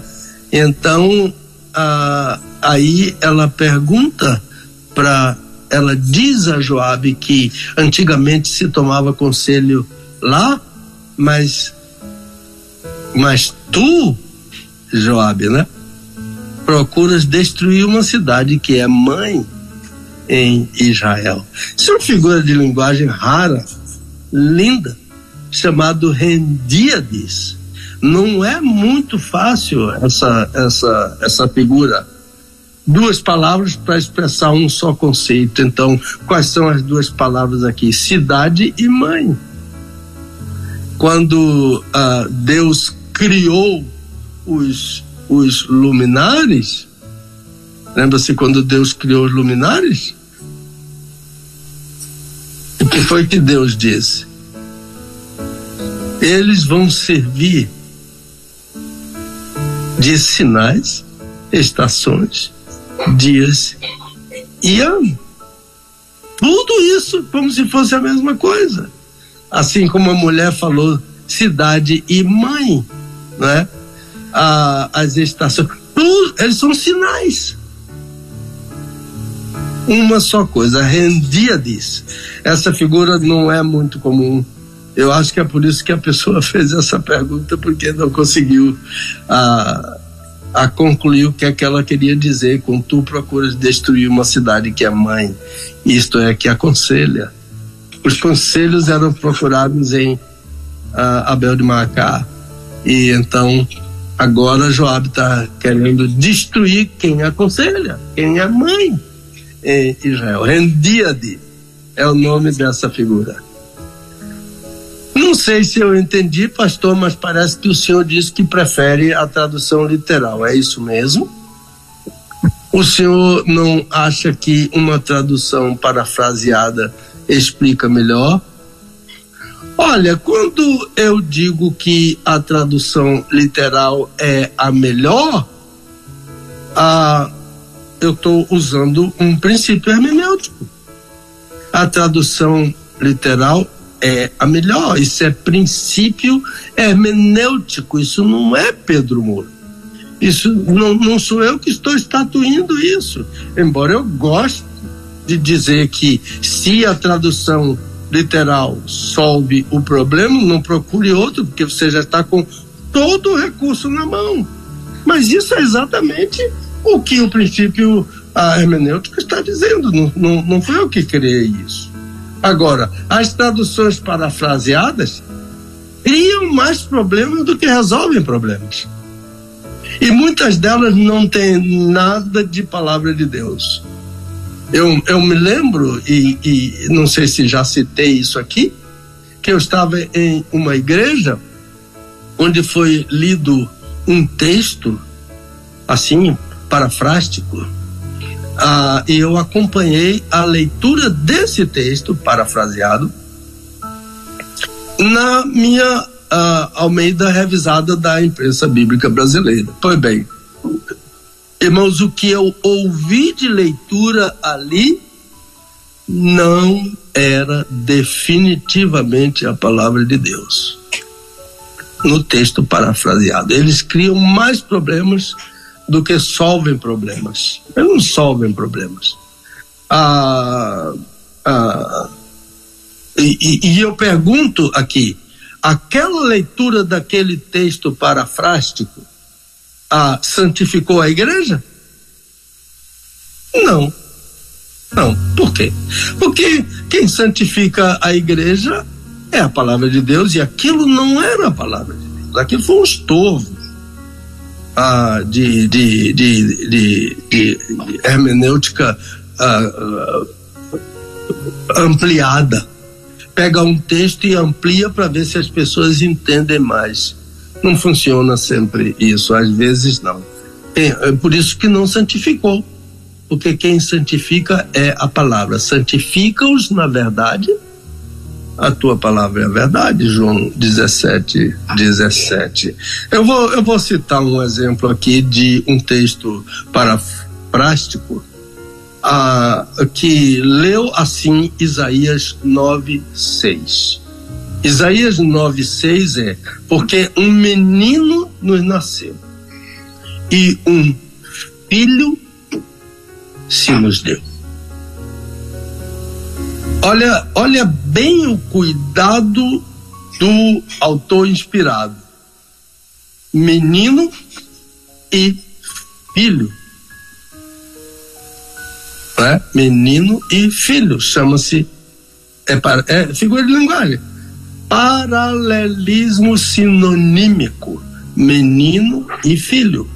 Porque um menino nos nasceu, um filho. Menino e filho se nos deu. Então, a versão a paráfrase que eu estou citando aqui como exemplo, lê assim: porque uma criança nos nasceu. Ora, alterou? Alterou tudo. Porque tirou o menino e o filho do texto. Porque criança pode ser menino ou menina. Eu posso chamar uma menina de criança e eu posso chamar um menino de criança. Então, o texto é tão enfático, né, que usa o paralelismo sinonímico, menino e filho. Um menino nos nasceu, um filho se nos deu. Perceberam? Menino, filho. Gênero masculino do bebê está aqui ah, ah, ah, especificamente citado. A palavra é Yeled. Yeled é menino. A palavra para menina é Yaldá. Não tem a palavra Yaldá no texto, mas tem Yeled. Em hebraico é menino. Então, ah, pastor, que não. Criança não é menino, porque pode ser menina. De modo que hum, eu não, eu não acho que a tradução parafrástica ajuda, não. Hum, a maioria das vezes ela cria problema, ela desvirtua. E que menino é esse? Jesus, Jesus era menino ou menina? Um filho se nos deu, o principado está sobre os seus ombros e o nome dele é tudo masculino. Maravilhoso conselheiro, Deus forte, Pai eterno, príncipe da paz. O governo está nos ombros dele, desse menino, que nasceu não dessa criança. Então, então a, a ideia de que um texto paráfrase ajuda, mas não cria mais problemas. Agora você pode ter um texto parafraseado? Pode. Eu tenho, todos os que tem português eu tenho em casa. Mas eu uso para estudar. Eu uso para colacionar, isto é, para comparar textos. Uso em outras línguas e uso os originais. Tudo para comparar, tudo vale. É como um aluno meu que eu citei aqui, que o, o, usava como Bíblia do seu uso, do seu púlpito, de sua prioridade, uma versão da Vulgata Latina. Aí chegou para mim para dizer que, pastor, na minha Bíblia, casamento é chamado de sacramento, mas na Bíblia do Senhor diz que é mistério. Você está usando uma Bíblia tendenciosa. Agora eu devo ter uma Vulgata em casa? Devo não, eu tenho. Para eu estudar a Vulgata. Mas eu sei que ela é uma versão que Jerônimo algumas vezes usou de tendência.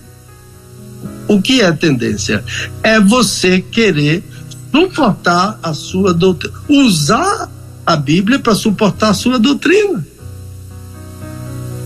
Você tem uma doutrina aqui, aí você uh, uh, procura a Bíblia para suportar aquilo, e quando você não acha, você corrompe. O corrompe aqui está entre aspas, porque corrompe é termo técnico. Jerônimo corrompeu o texto. Tecnicamente, ele corrompeu o texto original. Porque ele se louvou no mesmo texto que ah, os, os, os nossos tradutores das nossas Bíblias, que João Ferreira de Almeida se louvou. Mas ele mudou. A Bíblia de Jerusalém é uma boa Bíblia, excelente Bíblia mas ela tem tendência também de puxar para, por exemplo, de negar a deidade de Jesus no Salmo 47. Quando o próprio Pai diz que Jesus é Deus, o teu trono, ó Deus. Então a Bíblia de Jerusalém não traduz assim. A Bíblia de Jerusalém diz: o teu trono é de Deus. Tirou Jesus do trono. Mas o autor aos Hebreus repete esse texto lá do Salmo.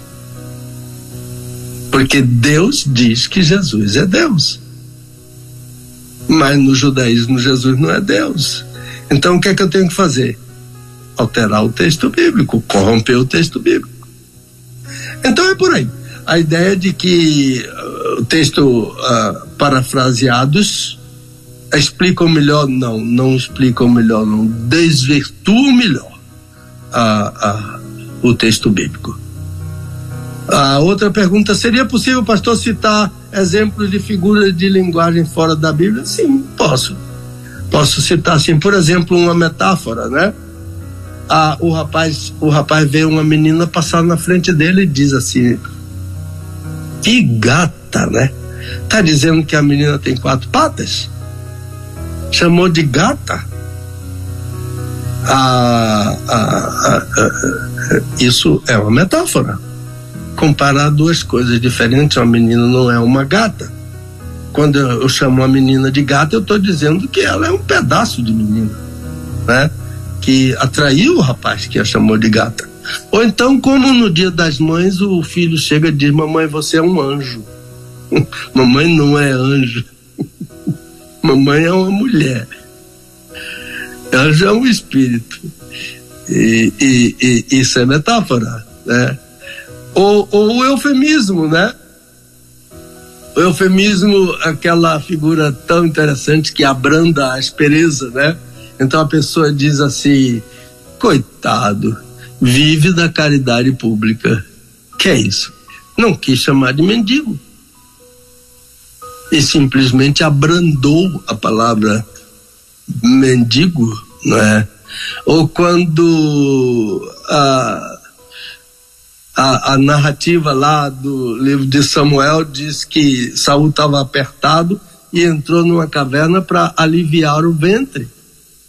Então o, o, eufemismo substituiu a palavra sanitário, não é? Ah, ah, ou então quando se diz ah, jocosamente, risivelmente, e fulano vestiu paletó de madeira. Ah, isso é, é eufemismo, né?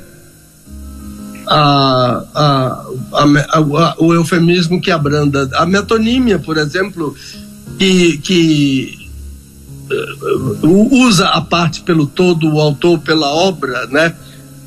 Quando aquele, aquele líder, em seu discurso, eu esqueço agora o nome dele, ele disse: Thomas Edison iluminou o mundo. Isso é metonímia. A, a, a palavra é, é luz, né? Criou a luz inventou a lâmpada, aliás, a luz não, a luz foi Deus, a lâmpada, né? Ah, ou então quando se diz que a menina ficou feliz da vida porque ganhou um, um, um diamante no noivado. Na verdade, ela não ganhou um diamante, ela ganhou um anel. O nome disso é metonímia. Ou quando diz que o rapaz veio e todo nervoso pai e a mãe da menina sentada ali e ele veio pedir a mão da menina. Que isso? Ah, cortou a mão da menina para levar? Não, é uma metonímia. Ele veio pedir a menina em casamento.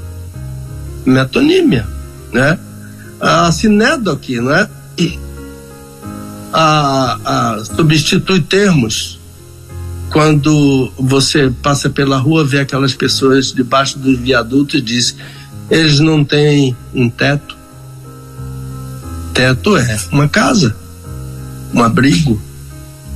Ou quando a gente assiste uma partida da seleção brasileira e diz: o Brasil não jogou bem. Né? Quer dizer, não foi o Brasil. Foram 11 jogadores da seleção brasileira. Isso é assinado aqui, né? ou a, a, a, assonância que é riquíssima, né, naquela famosa poesia. Quase todo mundo que fala sobre assonância cita esse exemplo: na messe quem enlouece estremece a quermesse. é uma, a, a, é uma assonância, né? Repetição de sílabas, messe, enlourece, estremece, quermesse muito lindo. Ah, então, ah, eu acho que é a última questão agora. Não sei se é a última. Que ele pergunta se eu. Não, é que ele diz que eu não falei sobre todas as figuras, porque não tem tempo, porque não haveria tempo, mas. Mas se eu poderia citar algumas. Ah, certamente que eu não citei da vez passada, não é? Ah, por exemplo, eu não me lembro de ter citado a ironia. A ironia é uma figura riquíssima. Ah, Jesus ironizou aquele pai do menino ali no sopé da montanha quando ele disse: ah, Trouxe o meu filho para os teus discípulos e eles não puderam curá-lo. Mas se tu podes, Jesus ironizou Jesus repetiu a se tu podes, mas Jesus, eu imagino que ele disse se tu podes.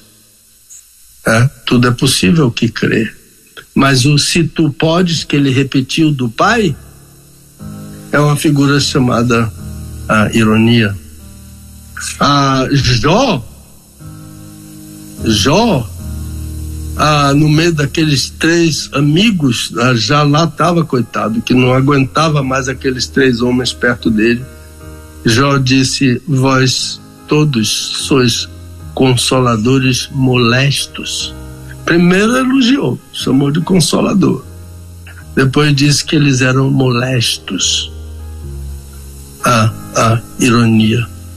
Eu, eu, acho que eu não citei a meiose. A meiose é, é, não é uma figura ah, muito, muito comum. A, a, ideia de você dizer menos do que você precisa. Meiose é.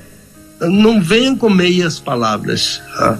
A meiose é a ideia de meias palavras que você ah, diz pouco, menos do que precisava dizer, né? Por exemplo, quando, quando Abraão corria atrás do Senhor pedindo para não destruir Sodoma e se tiver 20, 30, se tiver 10, 15, 5, 1, aí ele tem uma hora que diz assim: ah, de novo eu vou ousar falar ao Senhor, ainda que eu sou pó e cinza. Então, pó e cinza é uma meiose, né? A que contrasta com a grandeza de Deus. Ele chama Deus de Senhor, mas ele não passa de pó e cinza. Ele não precisou dizer muita coisa para dizer que ele não era nada. Diante de Deus eu não sou nada. Também acho que não citei uma, uma figura chamada uh, Epizeux. Epizeu. Is. Epizeux. E-P-I-Z-E-U-X-I-S. Que repete, repete, repete, repete para fortalecer aquilo que vai anunciar.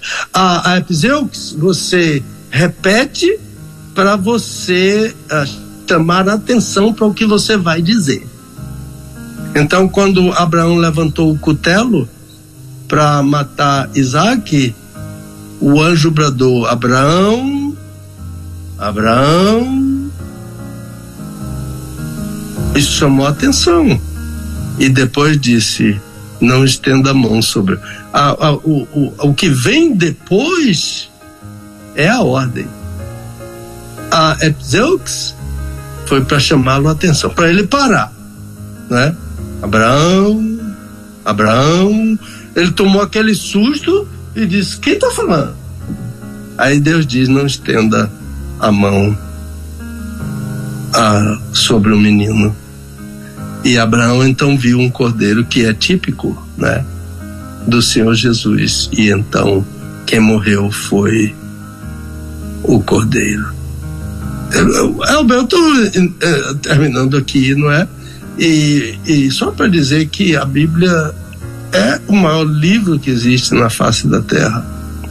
E essa literatura de, além dessa literatura de elevadíssimo nível, ela é a inerrante palavra de Deus. Que Deus abençoe meus queridos ouvintes esta manhã. Devolvo para você a palavra, irmãozinho. Muito bem, meu pastor. São agora meio-dia e três na nossa capital, meio-dia e três em Brasília. A gente, então, aqui com o nosso Desvendando eh, Versículos Difíceis da Bíblia. Ah, e hoje, eh, em especial aí, nós estamos com a segunda parte, né? É, estamos aqui com a segunda parte do figuras de linguagem, do assunto, do tema de hoje, né? Figuras de linguagem. Então a parte 2, ainda tratando segunda Crônicas, capítulos primeiro, capítulo 1, versículos 9 e 15. Então, esse foi o, o, está sendo, né, o nosso desvendando versículos difíceis da Bíblia de hoje. Eu quero, pastor, já devolver para o senhor para fazer aí a sua conclusão, se tiver mais algo a acrescentar. Então, então, Elber, uh, sobre esse livro de elevadíssima literatura, não é? Uh, uh, além de ser a inerrante palavra de Deus, ah, esse livro tem sido perseguido, não é? Ao longo dos séculos e vem subsistindo e vai subsistir, não é? E todos quantos trabalharam ah, na Bíblia ao longo dos séculos sofreram algum tipo de represália, não é? Ah, eu estou lembrando ah, de um homem no século 15, mais ou menos pelos anos ah, 1400, final dos anos 1400, chamado William Tyndale. Esse homem traduziu a Bíblia para o inglês, para a língua inglesa. Sabe qual foi a consequência da ousadia dele de traduzir a Bíblia? Ele foi queimado vivo. E quando ele estava sendo levado para a fogueira, ele fez uma oração: Senhor, abra os olhos do rei da Inglaterra. Que oração que Deus atendeu, não é? Ah, então, ah, porque depois veio a King James, né? aquela versão chamada de Rei Tiago. Deus ouviu essa oração e lá por volta de 1600 veio a King James, algum século depois de um pouco mais de um século depois de, de Tyndale. Ah, ele morreu na fogueira pela ousadia de traduzir a Bíblia. Veja bem, Weba, ah, quando Deus diz eu velo pela minha palavra, a gente busca, a gente busca o significado desse texto. Assim, por exemplo, primeiro só havia o texto maçorético, o texto hebraico, não é? O que que a, a língua mais importante era o hebraico. Os autores da Bíblia eram judeus, etc. Mas de repente, a língua mais importante do mundo já não era mais o hebraico. Era o grego. E o que foi que Deus fez? Ou a língua, o que foi que Deus fez? Traduziu o Antigo Testamento para o grego aquela, aquela Bíblia que se chama Septuaginta. Então só tinha o hebraico, agora a língua mais importante era o grego, Deus providenciou a Septuaginta na língua grega. Mas de repente, a língua mais importante não era mais o, o, a, o grego, era a, a língua era o latim, era a língua mais falada. Então veio a Vulgata em latim. Deus está fazendo maravilha para uh, velar, velando por sua palavra para cumprir, não é? Uh, o, o, latim. Ah, e, e mais ainda, uh, de repente, um homem levantou-se em Portugal, chamado João Ferreira de Almeida, saiu de Portugal, porque lá ele iria morrer, com o propósito dele de traduzir a Bíblia, foi para a Holanda, onde havia eh, um suporte maior dos crentes, era um pastor da igreja reformada holandesa, chamava-se João Ferreira de Almeida, e traduziu a Bíblia para o português. Quer mais bênção do que isso? A língua que nos fala ao coração, não é?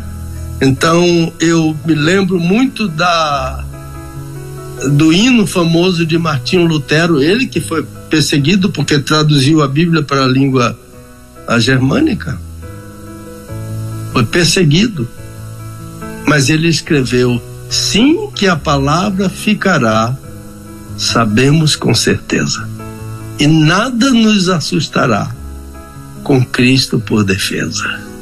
Eu velo pela minha palavra para a cumprir. Jeremias capítulo 1, versículo 12. É por aí, meu irmão. Essa é a palavra. Muito bem. Gente, meio-dia e nove na nossa capital e a gente então tá aí chegando já, né, ao finalzinho do nosso desvendando versículos difíceis da Bíblia, ah, com o nosso querido pastor Pedro Moura, diretamente lá eh, dos Estados Unidos. Lembrando mais uma vez que ah, o, o livro, né, versículos desvendando versículos difíceis da Bíblia, provavelmente já vai estar aí tudo prontinho a partir do dia do dia 5 em diante de junho, né? Qualquer hora a gente vai estar recebendo essa boa notícia, né? Então é, já está praticamente tudo certo. Ah, Para você que quer, que já está aí pensando em adquirir o livro, ah, você pode ah, depois quando quando a gente anunciar aqui o lançamento do livro e tal, ah, você pode adquirir através pelo menos por enquanto, né? Através do site da, da ou melhor, através da loja virtual do Pastor Pedro Moura ou também a pedido você pode fazer, inclusive já pode pedir para reservar já o teu aí no, no, no, no, Gmail, né? No Ministério Pastor Pedro Moura arroba gmail.com. Esse é o livro do, melhor, esse é o, o e-mail do nosso querido pastor para que você possa já inclusive fazer o teu pedido, tá bom? Tenho certeza que vai abençoar muito a tua vida também. Meu pastor, missão cumprida? Graças a Deus. Parte 2 concluída então, né? Parte 2. Ele te deu o assunto da próxima semana, não é? Ah, tô aguardando aqui, meu pastor. Ainda, uh, deixa eu ver aqui se ele, uh, se eles mandaram pra gente. Não, ainda não mandaram. Eu tô aguardando aqui uh, o assunto da próxima semana. Então, meu amigo Laues deve estar tá já enviando pra gente, mas ainda não, não mandou não. Uh, não, não mandou ainda, pastor. Não mandou ainda uh, o assunto da próxima semana, uh, com desvendando versículos difíceis da Bíblia. Estou só aguardando aqui ver se o meu amigo Luiz envia aqui, mas eu acho que ele também. Não, não mandou. Ele tem sim, que ele já me falou sobre isso hoje. Ele tem, né? Ah, ok. É. Pois é, mas ele acho que ele esqueceu de mandar aqui pra gente. Normalmente ele manda, mas, não, é, mas hoje acho que ele esqueceu de mandar aqui para mim, pastor. Infelizmente. Bom, ah, mas o, o sexta-feira que vem, permitindo Deus, a gente vai estar aí, se Deus quiser, é, de volta, né, com mais um desvendando versículos difíceis da Bíblia. Daqui a pouquinho, quando ele mandar, a gente vai estar passando o assunto para os nossos queridos que estão aí ouvindo, né? E então imperdível a partir da, da, da sexta-feira que vem, né? Ou melhor, a, a partir das 10 horas da manhã na sexta-feira que vem, a gente vai estar aí com mais um desvendando. Meu pastor, o senhor quer reforçar mais alguma coisa aí? Não, tá tudo bem, irmão. Eu quero só a mandar o meu abraço mais uma vez para todas as mães okay. da, da nossas ouvintes da rede 316 e rogar as bênçãos do Senhor sobre todas elas que sejam mulheres ah, do Senhor dedicadas ao Senhor. Muito bem, então tá certo. Ah, obrigado então mais uma vez, pastor, por esse por essa oportunidade de estarmos aqui juntos em mais um Desvendando Versículos Difíceis da Bíblia. E Beleza. em nome de toda a rede, em nome de toda a audiência, agradecemos mais uma vez. Uh, também agradecemos muito a nossa querida irmã Dulce. Estenda a ela também o nosso Feliz Dia das Mães, a ela, a sua filha, a todas as mães que estão lhe cercando aí, né? E, e nos Estados é. Unidos. Feliz Dia das Mães, que o Senhor continue dando a ela graça, sabedoria, né? E, e, também somos muito honrados pela nossa querida irmã Dulce, que tem nos abençoado indiretamente aqui através do nosso querido pastor Pedro Moura. Ah, pastor, ó, a, a, o assunto da semana que vem, questões práticas sobre a ceia do Senhor. Ó. Ah, isso mesmo. Isso Eita, que legal. Então, olha aí, tá. questões práticas sobre a ceia do Senhor é o que vai ser o assunto da próxima semana aí com o, no, no, nosso desvendando versículos difíceis da Bíblia. Inclusive, lembrando, pastor, é. que hoje a, pelo, a informação que eu tenho aqui é que estamos aí a cada semana quebrando recordes de audiência, viu? Hoje muito boa a audiência também, né? Parece parece-me até que maior do que a semana passada. Então, oh, a, pensam. A, a, Nesse instante apareceu um, uma mensagem aqui de um pastor uhum. uh, lá de, de uma cidade chamada Goianinha. Olha só. Lá no Rio Grande do Norte, é Sim. um pastor é, pastor de Cabral, muito amigo nosso, ele hum. dizendo aqui: esse programa é o de maior audiência. Apareceu a mensagem aqui na minha tela. Não sei se é o de maior, pastor, mas um dos maiores sim, eu tenho certeza disso. é, mas eu estou reproduzindo o que ele falou, né? sim, sim, então, aspas, né? pastor né? Eudes, é. né? Então, pastor Eudes, é. não sei se é o maior, mas que é um dos, é um dos campeões aqui, esse você pode ter, isso você pode ter certeza, né? Graças e, a Deus. E estamos aí, né? É, rompendo, a, a, foi a audiência maior do que a semana passada, isso sem contar os irmãos que vão para casa do outro irmão para ouvir lá juntos para poder discutir na EBD. Então, ou seja, esse aí não está contabilizado. Esse, essa audiência não está contabilizada, né, pastor? É. A audiência é por tabela. Meu pastor, obrigado, viu? Bom fim de semana, boas festas aí, que Deus abençoe. E mais uma vez, muito obrigado por tudo. Semana que vem estaremos juntos, se Deus quiser. Deus te abençoe. Abração. Valeu, outro. Desvendando textos difíceis da Bíblia. Com o pastor Pedro Moura, é tempo de desvendar mais um texto de difícil compreensão nas Escrituras. Aqui na Rede 316.